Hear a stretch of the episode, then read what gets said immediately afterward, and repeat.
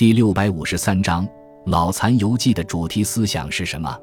老残游记》是晚清伟大的现实主义作品，作者刘鹗（一八五七至一九零九年），字铁云，别属洪都百炼生，江苏丹徒人，生于封建官僚家庭，精通算术和医道，先后为河道总督吴大、山东巡抚张耀的幕僚，见闻颇丰。晚年著成《老残游记》一书。该书分两集，初集二十回，续集九回。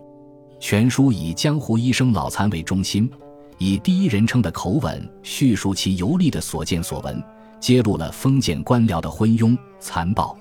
书中着力刻画了那些自诩为清官的道府官员，他们假装清廉，实则刚愎自用，残害百姓。为了个人，试图不惜用人血染红顶戴。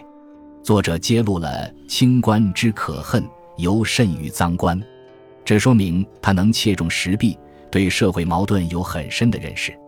全书在艺术描写方面也别具特色，给人耳目清新之感，如白妞说书、大明湖景致、黄河破冰等片段尤为精彩。